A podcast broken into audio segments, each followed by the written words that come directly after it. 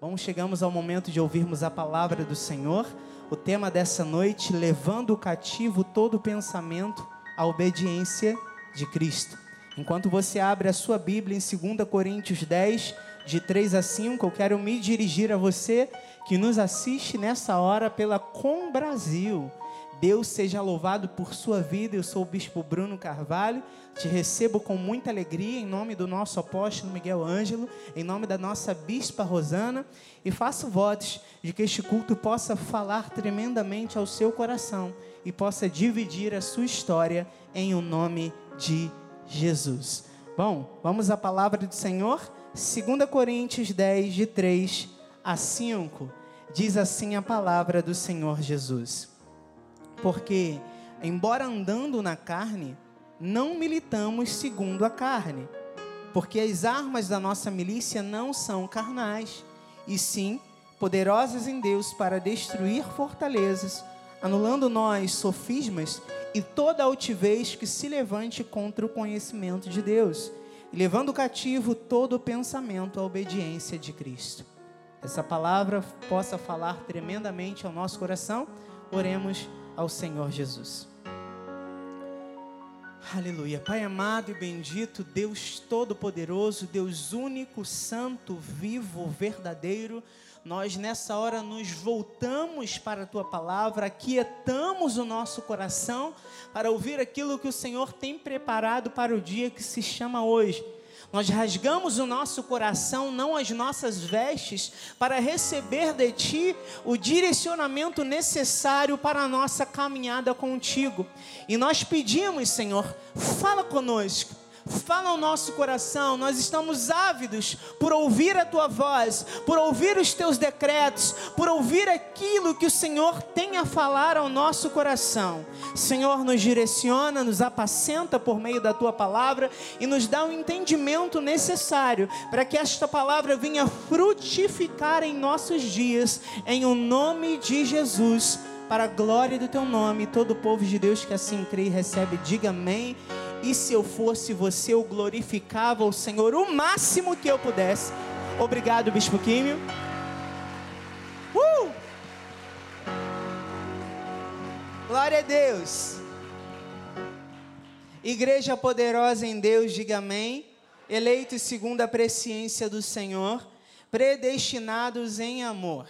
O Senhor tem nos ensinado nesses últimos dias conceitos muito, muito importantes a respeito de como nós devemos viver neste ano, neste tempo de avivamento. Você vai ver aí na sua apostila o nosso pensamento que nós temos aprendido como vencermos batalhas espirituais e como fazermos frente a tudo aquilo que tenta impedir com que vivamos um grande avivamento. Como? Usando as armas que nos foram confiadas para nos protegermos contra os ataques e permanecermos firmes diante da palavra que nos foi confiada. Há duas semanas atrás, nós ouvimos o nosso apóstolo que nós somos soldados de Cristo.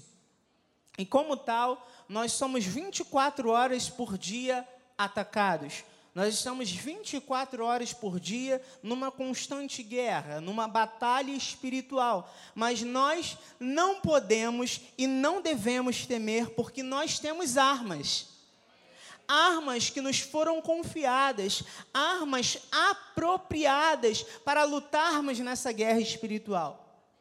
E a palavra diz, nós acabamos de ler, que essas armas são poderosas em Deus para destruir fortalezas, para anular sofismas e toda altivez, o que é altivez? Toda arrogância que se levante contra o conhecimento de Deus e levar cativo todo o pensamento à obediência de Cristo. E é por causa do poder destas armas, amados do Senhor, que nos foram confiadas, que o diabo tenta com todas as forças nos atacar e começando pela nossa mente. A sua mente é o seu maior campo de batalha.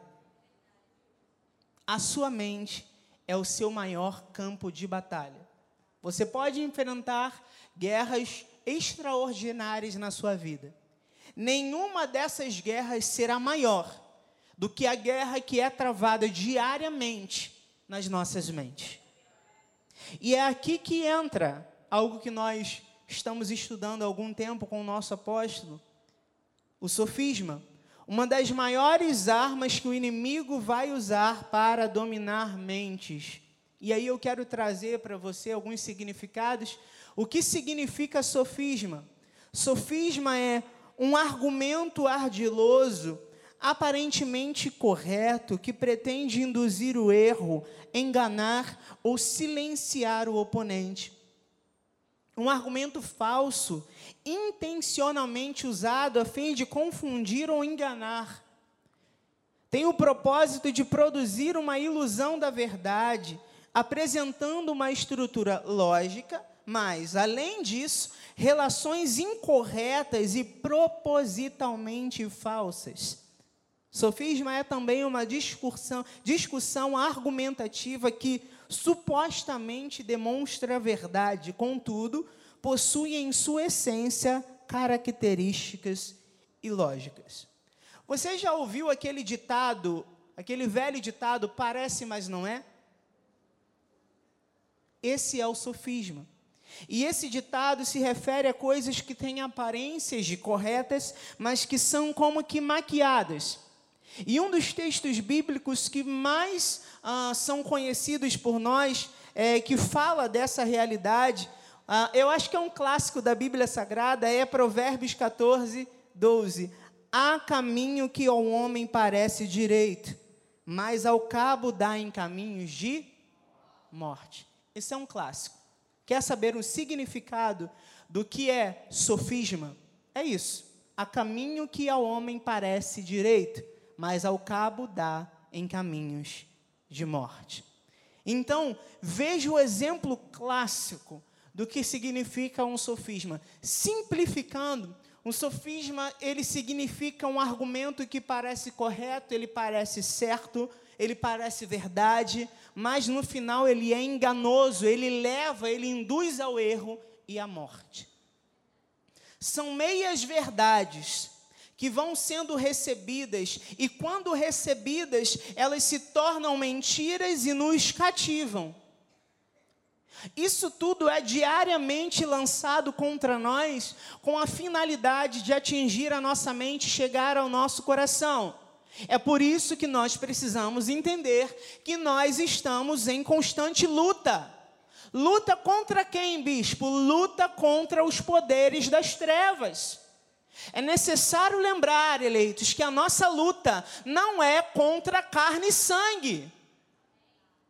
O nosso inimigo não é uma pessoa, o nosso inimigo não é o nosso chefe, o nosso inimigo não é alguém do nosso trabalho que tenta contra nós. O nosso inimigo não é uma pessoa, o nosso inimigo ele é espiritual. A nossa luta não é contra carne e sangue, e sim contra principados e potestades, contra forças espirituais do mal nas regiões celestes.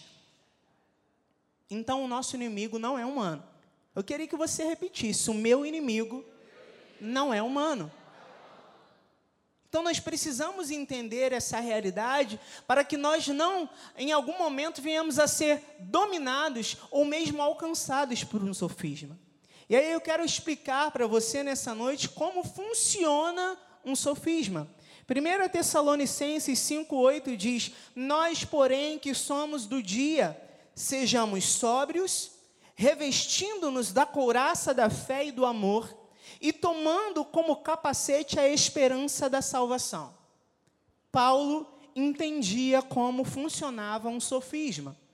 E não é à toa que nós acabamos de ler em Tessalonicenses essa menção clara a Efésios 6, falando especificamente sobre duas áreas que o diabo ataca: mente e coração. Mas a pergunta é: por que ele fala especificamente sobre o capacete e a couraça? Se o primeiro alvo, nós aprendemos com o apóstolo, se o primeiro alvo do inimigo é a nossa mente.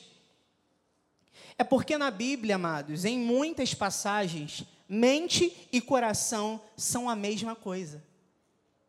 É por isso que o sábio Salomão nos ensina em Provérbios 4, 23, sobre tudo que se deve guardar, guarda o coração, porque dele procedem as fontes da vida. O que, que ele queria dizer com isso, eleitos? Abençoado, guarda a sua mente, guarda os seus pensamentos, guarda o seu coração dos sofismas. Eles sempre virão a nós através de um simples pensamento que não é nosso, são os dardos que o inimigo lança, mas por terem uma aparência de verdade, nós nos apropriamos desses pensamentos como, como se eles fossem nossos. E aqui acontecem os enganos e quedas. Veja que todos nós temos um sistema de crenças, um conjunto de convicções, opiniões, pensamentos que nós temos da vida, de nós mesmos, de Deus. E todos nós somos guiados por esse sistema. Essa é a lente através da qual nós enxergamos o mundo. Mas às vezes essa lente fica embaçada. Por conta de sofismas que nós vamos deixando se instalarem nas nossas mentes. Olha o que Paulo disse aos Coríntios, em 2 Coríntios 11, 3: Mas receio que, assim como a serpente enganou Eva com a sua astúcia, também, assim também seja corrompida a vossa mente e se aparte da simplicidade e pureza devidas a Cristo. Lembram-se que eu falei que sofismas vêm através de pensamentos? Pensamentos, uma vez internalizados, geram comportamentos. E esses comportamentos nos levam a ações ou decisões enganosas. Esses ataques podem acontecer em todos os âmbitos da vida pessoal, na nossa vida profissional, na nossa vida familiar, na nossa vida espiritual, na nossa vida ministerial, na nossa vida física, o inimigo planta pequenos pensamentos que fazem grandes estragos. Quer ver alguns exemplos? Deus não me ama. Eu não consigo enxergar Deus como um pai. Ninguém gosta de mim. Ninguém fala comigo, ninguém se importa comigo, eu não vou dar certo na vida, eu nunca serei ninguém, eu sou muito burro, eu sou incapaz de realizar qualquer coisa, eu nunca serei ninguém, porque na minha família ninguém nunca conquistou absolutamente nada, então esse é o meu fim. Eu não sou bom o suficiente. Eu nunca vou realizar os meus sonhos. Eu sou um fracasso. Você está percebendo? O inimigo falou, a pessoa entendeu como sendo seu próprio pensamento, recebeu, internalizou e caiu no engano. O inimigo não brinca. Mas deixa eu te falar um segredo. O inimigo, ele não tem a capacidade de ler pensamentos mas ele lança os seus dardos baseado naquilo que observa de nós e supõe a respeito daquilo que observa do nosso comportamento. Então, uma arma que eu tenho usado alguns dias, né, diante do Senhor, até compartilhamos, conversamos sobre isso, né, meu irmão, alguns dias atrás. Ah, algumas orações minhas são secretas algumas orações específicas, aqueles pedidos específicos, são secretos, porque eu não vou dar o prazer ao inimigo de saber aquilo que está entre eu e o meu Deus. Eu não vou dar esse prazer para ele. De tentar lançar sofismas na minha mente e tentar minar aquilo que está nascendo entre eu e o meu Deus. Você está entendendo, amados? Isso é uma estratégia. Nós não podemos dar este sabor ao inimigo. Não podemos dar esta, esta, esta força, este poder ao nosso inimigo. Como identificar um sofisma, então, bispo? Como identificar um sofisma? Vamos lá. Todo pensamento que estiver em desacordo com a palavra tentar te tirar da posição em que você está, te afastar do seu chamado ou mesmo de Deus, ferir os seus princípios e valores, roubar a sua paz, provocar emoções negativas em você, é sofisma. Ponto. Simples assim. E nós já entendemos que pensamentos podem se transformar em ações, comportamentos, palavras, atitudes, sentimentos. Pensamentos errados geram emoções erradas. Mas eu queria te lembrar que os reis dos sofismas são o diabo e os seus enviados. Porque Paulo disse aos Coríntios, 2 Coríntios 11, 14 a 15, e não é de se admirar, porque o próprio Satanás se transforma em anjo de luz.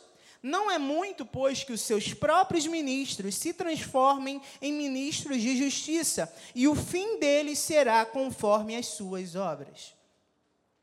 A Bíblia aponta para a ousadia dele e dos seus ministros em enganar as pessoas com inverdades.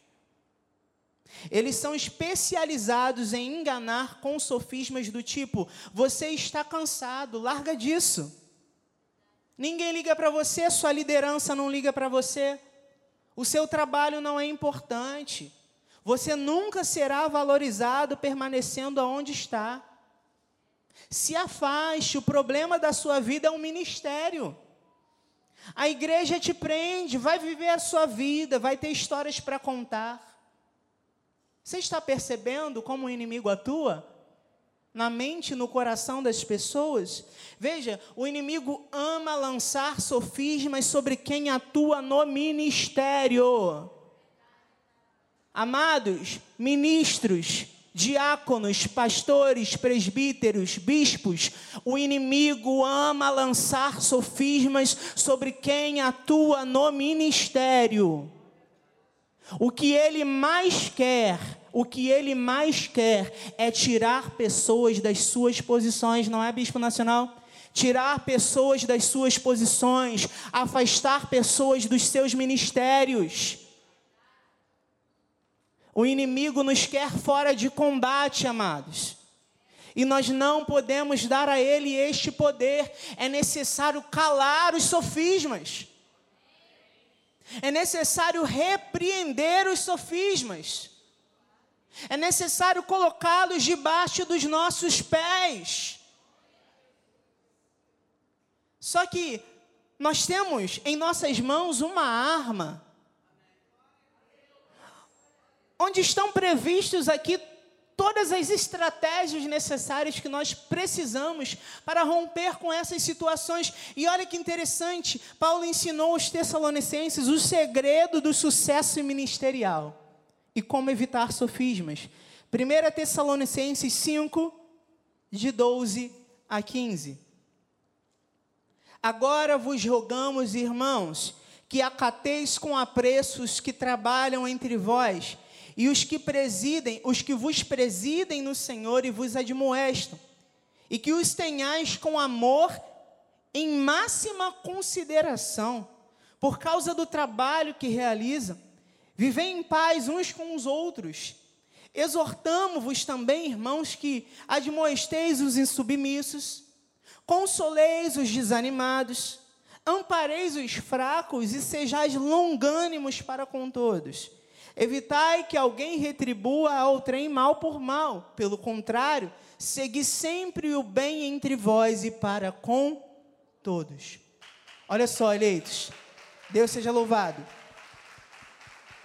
Percebam, abençoados, a insubmissão desonra e desagrada a Deus.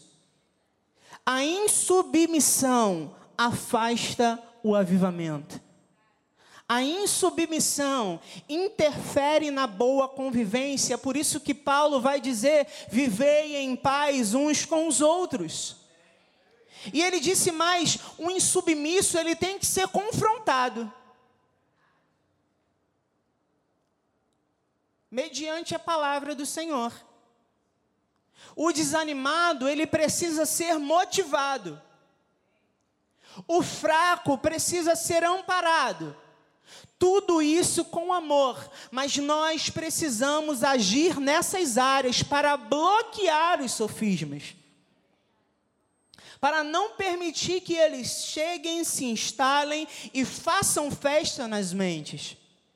Nós precisamos combater, Paulo disse, precisamos combater o espírito de vingança.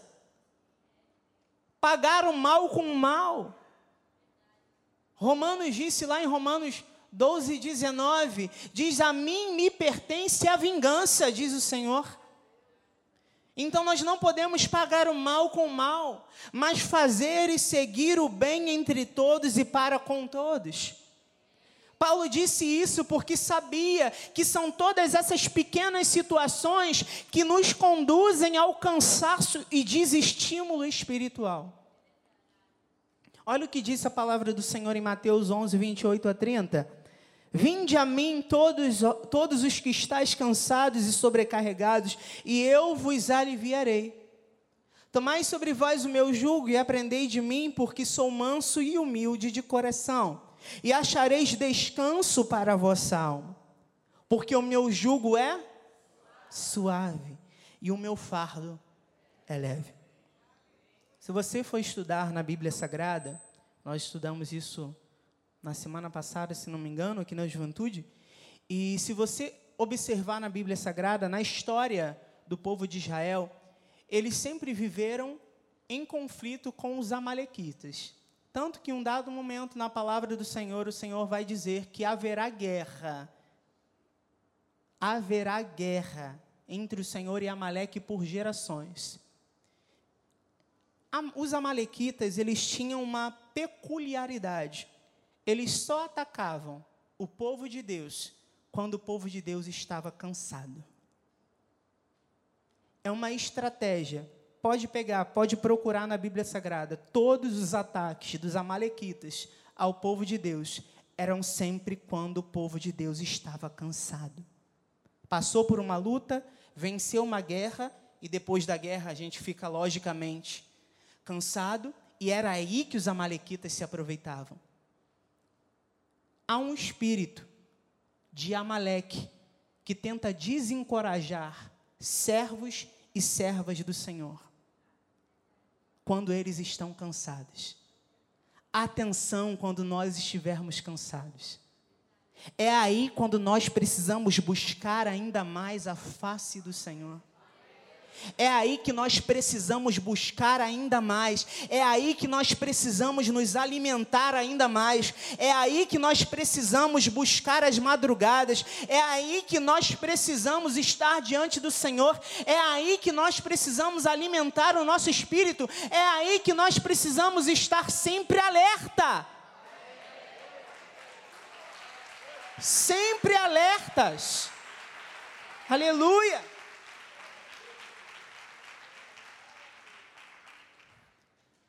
Quando nós estamos cansados, não é hora de tomarmos decisões. Quando nós estamos cansados, não é hora de nós decidirmos absolutamente nada. Não é hora de resolvermos problemas, não é hora de lidarmos com situações complicadas, não é, é hora de nós estarmos parados. Ficai parados e vede o livramento do Senhor. É a hora que nós precisamos estar diante do Senhor para ouvir aquilo que ele tem a dizer. Então, atenção ao cansaço, atenção redobrada quando nós estivermos cansados. É aí que o inimigo vai querer atuar. Mas nós vamos estar preparados, amém? É por isso que nós precisamos estar revestidos da armadura de para resistirmos firmes. Nós vamos falar sobre isso daqui a pouco. E hoje Deus desfaz o sofisma do desestímulo. Hoje Deus desfaz o, o sofisma do cansaço, aqueles que se cansaram de lutar. Hoje nós fazemos frente ao desânimo, ao cansaço, à apatia. É hora de despertamento. Desperta, ó tu que dormes, levanta-te de entre os mortos e Cristo te esclarecerá. Para viver um avivamento, é necessário um movimento nosso em direção a Ele. Ninguém é avivado sem fazer nada. Atenção! O inimigo vai usar o cansaço, o desânimo para lançar os seus sofismas e te tirar de combate. Mas eu quero declarar sobre a sua vida nessa noite que você não vai parar. Você não vai desistir. Você não vai parar agora, você pode estar cansado, mas eu quero te lembrar que existe um Deus que no momento que você está cansado, ele te carrega no colo e ele te leva em direção ao teu milagre. Então, de uma forma ou de outra, você não vai parar.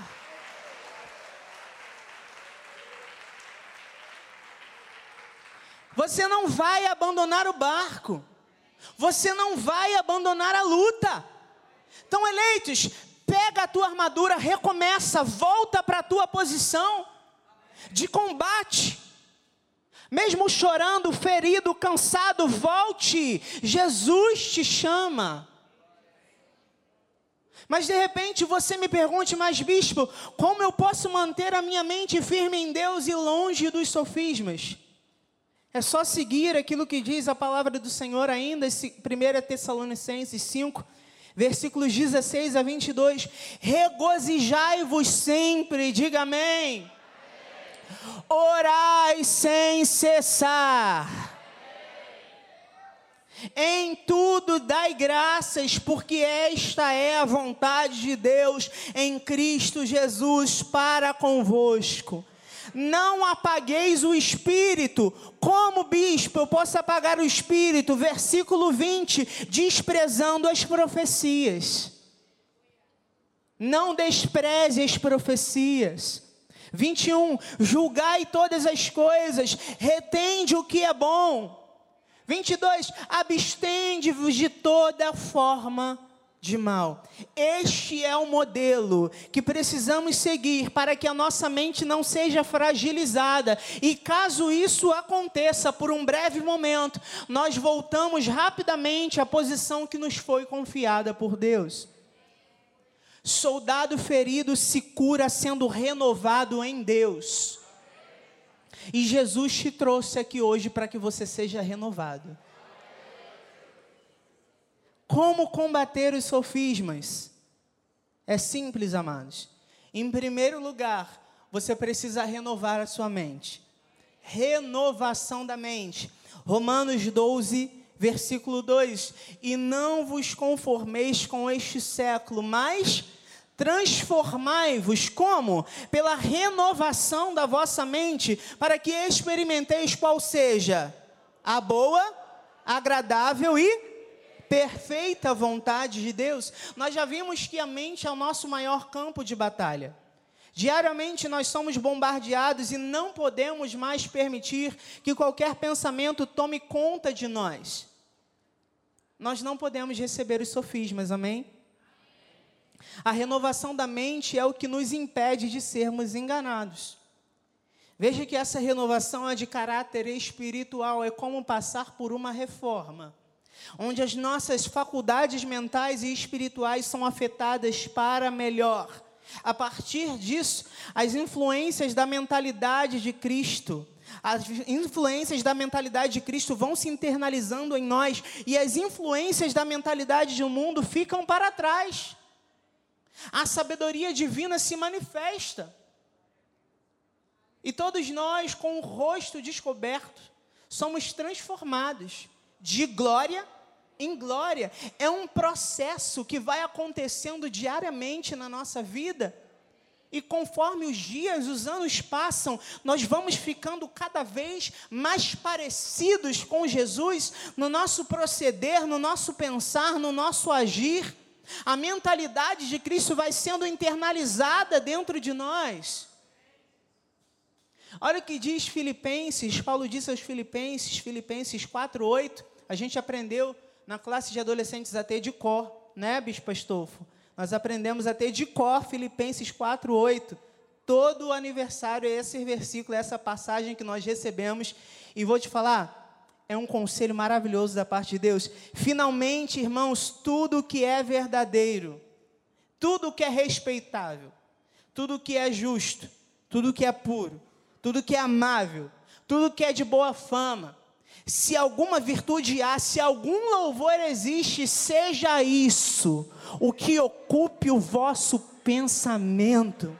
Isso é renovar a mente é abandonar os nossos próprios conceitos para abraçar aquilo que vem de Deus, aquilo que vem do mundo não nos interessa mais. O que nos importa é uma, uma mentalidade que agrade a Cristo. O que nos importa é uma mentalidade que glorifique o nome do Senhor, é pensar nas coisas do alto. E nesse processo de renovação da mente, nós somos encorajados a abandonar os nossos próprios conceitos, alcançarmos novas virtudes espirituais, passamos a compartilhar da mente de Cristo. E não somos mais dominados por uma mentalidade carnal. Essa transformação é algo como que uma metamorfose, assim como o processo da lagarta que se transforma em borboleta. Olha a importância que Paulo dá a essa renovação da mente. Ele está falando sobre uma mudança radical na maneira de pensar, de viver, e para isso Paulo enfatiza que renovar a mente é o caminho para isso. Renovação é fazer com que algo fique novo é recomeçar, é inserir novas coisas. E logo, a renovação da nossa mente passa por Jesus, passa pelas Escrituras. E ao lermos e estudarmos constantemente, somos gradativamente transformados à imagem de Cristo. Para renovar a mente, eu preciso manter uma profunda dedicação ao meu relacionamento com Cristo. Eu preciso ter vida de oração. Eu preciso viver uma adoração profunda. Eu preciso meditar nas Escrituras.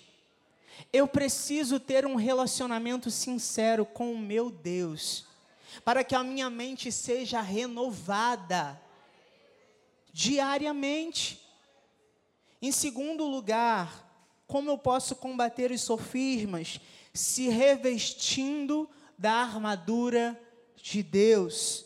Efésios 6, de 11 a 13. Revestivos de toda a armadura de Deus para poder ficar firmes contra as ciladas do diabo porque a nossa luta não é contra o sangue e a carne, e sim contra os principados e potestades, contra os dominadores deste mundo tenebroso, contra as forças espirituais do mal nas regiões celestes. Portanto, tomai toda a armadura de Deus, para que possais resistir no dia mal, e depois de ter vencido tudo, permanecer inabaláveis. Versículo 17 Tomai também o capacete da salvação e a espada do Espírito, que é a palavra de Deus. Nós precisamos, eleitos, nos revestirmos diariamente, nos protegendo, protegendo a nossa mente dos ataques malignos, usando a palavra como arma para repelir todos os sofismas que tentarem se instalar na nossa mente, no nosso coração. Sabe uma forma de se revestir? Confesse diariamente a palavra do Senhor. Eu tinha um tempo atrás no meu armário, quando morava ainda com os meus pais, no meu armário eu abria e eu coloquei várias palavras ali, vários versículos. Eu não vou me lembrar agora, faz muito tempo, mas coloquei vários versículos ali que eu precisava me lembrar todos os dias. Então, todas as vezes em que eu abri o meu armário, estavam ali as palavras que eu precisava lembrar para viver aquele dia. Isso é muito importante, nós precisamos confessar a palavra diariamente. Quando um pensamento estranho chegar, rebata com aquilo que diz a Bíblia. Quando um pensamento ruim chegar, fala daquilo que diz a palavra.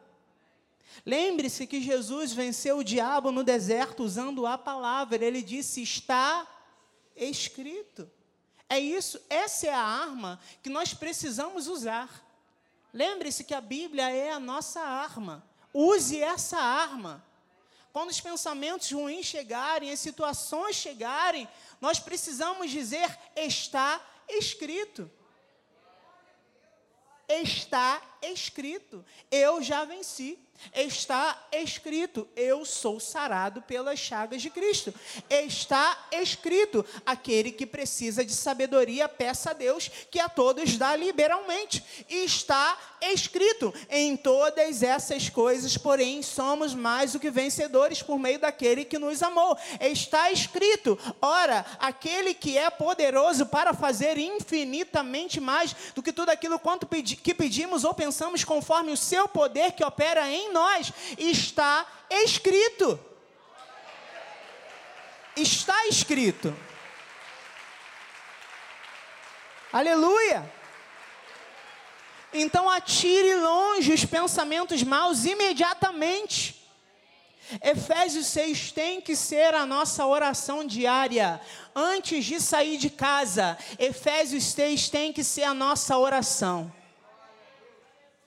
Fala para o Senhor na tua madrugada, enfim, antes de você sair de casa, Senhor, agora estou calçando as sandálias, eu estou me revestindo dessa armadura, estou calçando, agora estou vestindo a coraça da justiça, estou colocando sobre a minha cabeça o capacete da salvação, estou empunhando nas minhas mãos o escudo da fé, tenho a espada do Espírito, tenho o cinturão da verdade, estou revestido para viver o meu dia. E quando as situações chegam, se torna muito mais fácil de nós enfrentarmos. E nós não precisamos nem, nem passar um fio de preocupação na nossa mente. A gente não precisa nem. Lembra do que Deus falou a Moisés? Por que clamas a mim? Diz ao povo que marche. Quando nós estamos revestidos e o problema vem, não há necessidade de fazer absolutamente nada, porque nós já estamos orados. Chega na, no meio do teu dia e um problema grande se apresenta diante de você, você não precisa se preocupar, porque você já orou, você já está revestido esse nível de intimidade que nós precisamos ter com Deus. Eu não vou me preocupar com essa situação. Eu já orei de manhã. Eu não vou desesperar o meu coração com isso. Eu já orei na madrugada. Eu estou revestido. Eu não vou nem perder o meu tempo com essa situação. Jesus já venceu por mim. Então, eleitos, se revistam diariamente da armadura de Deus. E por fim, quando eu faço tudo, quando eu sigo esse passo a passo, aí sim, eu levo cativo todo pensamento à obediência de Cristo.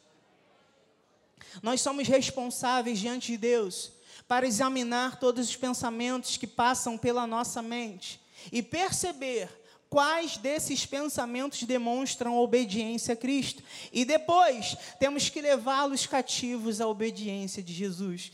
Isso é muito importante. Isso é muito importante. Nós precisamos aprender a controlar a nossa mente para que ela não vagueie e não se perca em pensamentos mentirosos. Isso aqui não é técnica, não é ferramenta. Isso aqui é realmente um direcionamento do Senhor para a nossa vida. É subjugar a nossa carne, é dizer à nossa própria mente que ela não se manda. Jesus é o Senhor da nossa mente. Jesus é o Senhor do nosso coração. Então rejeite hoje os pensamentos maus. Repreenda-os. Busque essa renovação mental em Cristo, igreja. Por fim, nós precisamos aprender a ouvir o Senhor falar em nosso espírito. Isso não significa que seja uma voz audível, que possa ser ouvida com ouvidos físicos. Quando Jesus fala em nosso espírito, logo a mensagem é projetada na nossa mente em forma de pensamento. Por isso é tão importante examinar os nossos pensamentos e pedir ajuda ao Senhor para que os conserve puros e sem interferências. Então, bispo, como identificar o que eu estou ouvindo? Simples, Jesus nunca vai falar algo que esteja em desacordo com a sua palavra. Quer pensar, você quer pensar nas coisas do alto? Quer levar o seu pensamento cativo à obediência de Cristo? Faça a oração do salmista, Salmo 139, 23 e 24. Sonda-me, ó Deus, e conhece o meu coração. Prova-me, conhece os meus pensamentos, aleluia. Vê se há em mim algum caminho mau e guia-me pelo caminho eterno. Que oração poderosa, que oração sincera. Que esse seja o nosso clamor nesse tempo. E nesses minutos finais eu queria lembrar, como nós já falamos e temos ouvido tantas vezes desse altar, use a palavra de Deus como a sua arma. Saiba que ela basta. Nós ouvimos isso na última quarta-feira. Ela basta. E por si só, ela é suficiente para nos proteger. Não se permita duvidar da inerrância deste livro sagrado. Aqui estão escritas todas as estratégias, todo o conhecimento, todos os direcionamentos necessários para nos fazer vencer qualquer guerra. A Bíblia é a voz de Deus alta e clara a nós. Guarde-a no secreto do seu coração. Mergulhe nela todos os dias. Tenha a experiência de ser íntimo da Bíblia. Seja íntimo da sua Bíblia. Assim como disse o salmista, olha, Salmo 119, 11: guardo no coração as tuas palavras, para não pecar contra ti. Então, levar cativo todo pensamento à obediência de Cristo é ter uma mente diariamente bombardeada com a palavra de Deus. É abandonar as próprias convicções e seguir as de Cristo é rejeitar os pensamentos maus, é se sujeitar a Deus e resistir ao diabo, e ele fugirá de nós. E neste tempo de avivamento, Cristo nos convida a uma mentalidade profundamente bíblica. Ele nos convida a acessarmos uma sabedoria que não é carnal, não é terrena, ela é divina ela guia os passos, ela orienta decisões, ela nos faz entender o que é verdade e o que é engano.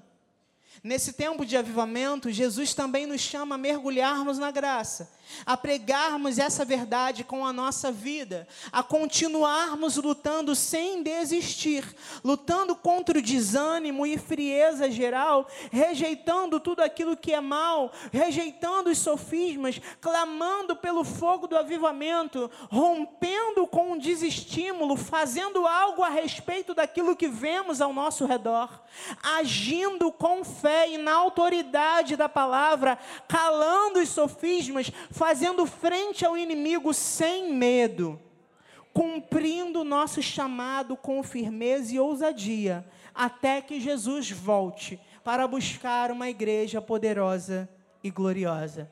E eu quero terminar com 1 Pedro 5, 8 a 11. Sede sóbrios e vigilantes. O diabo, coloca para mim, por favor, Joás. 1 Pedro 5, de 8 a 9. Coloca o 8, por favor.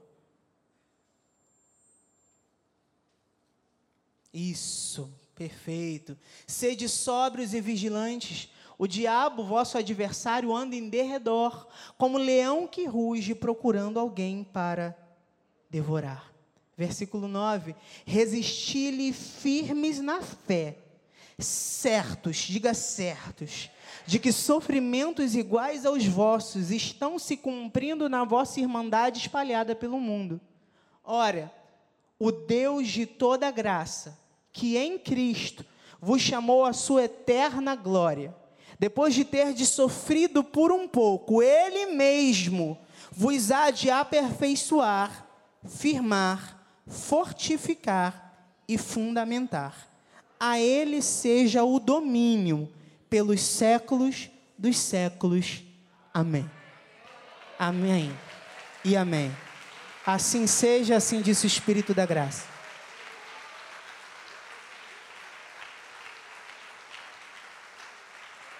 Aleluia!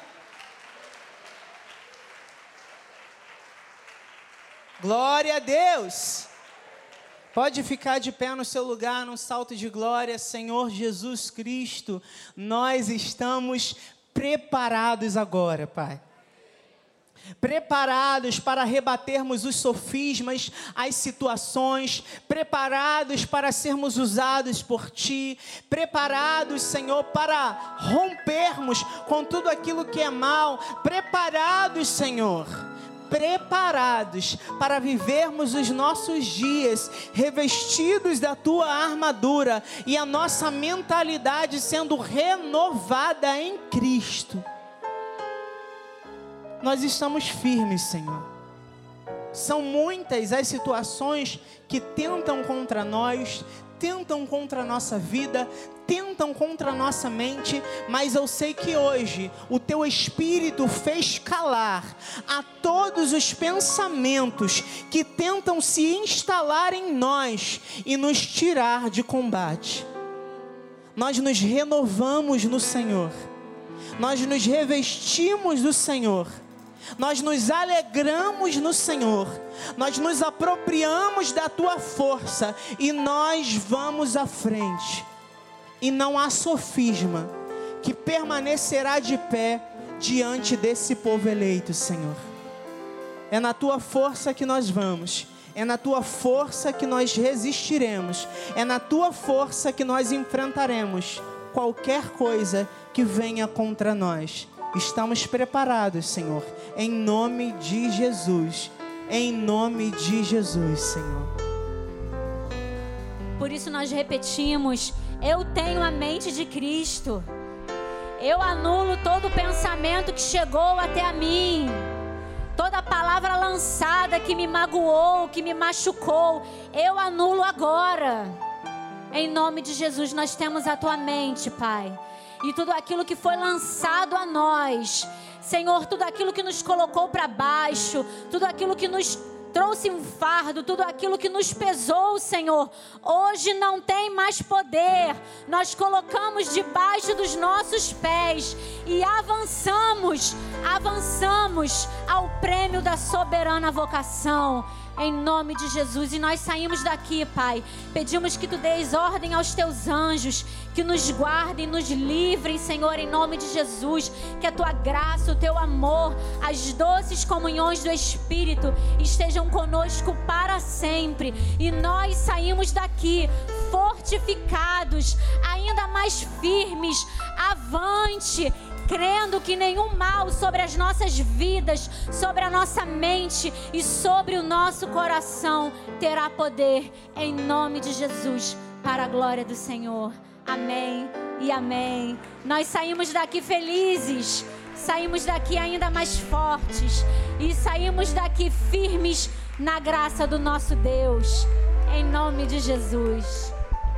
Aleluia! Vamos terminar cantando que a graça, a paz, a misericórdia, o amor, as doces comunhões se manifestem em nossas vidas em nome de Jesus. E vamos terminar com muita alegria louvando ao Senhor. Graça e paz abençoados!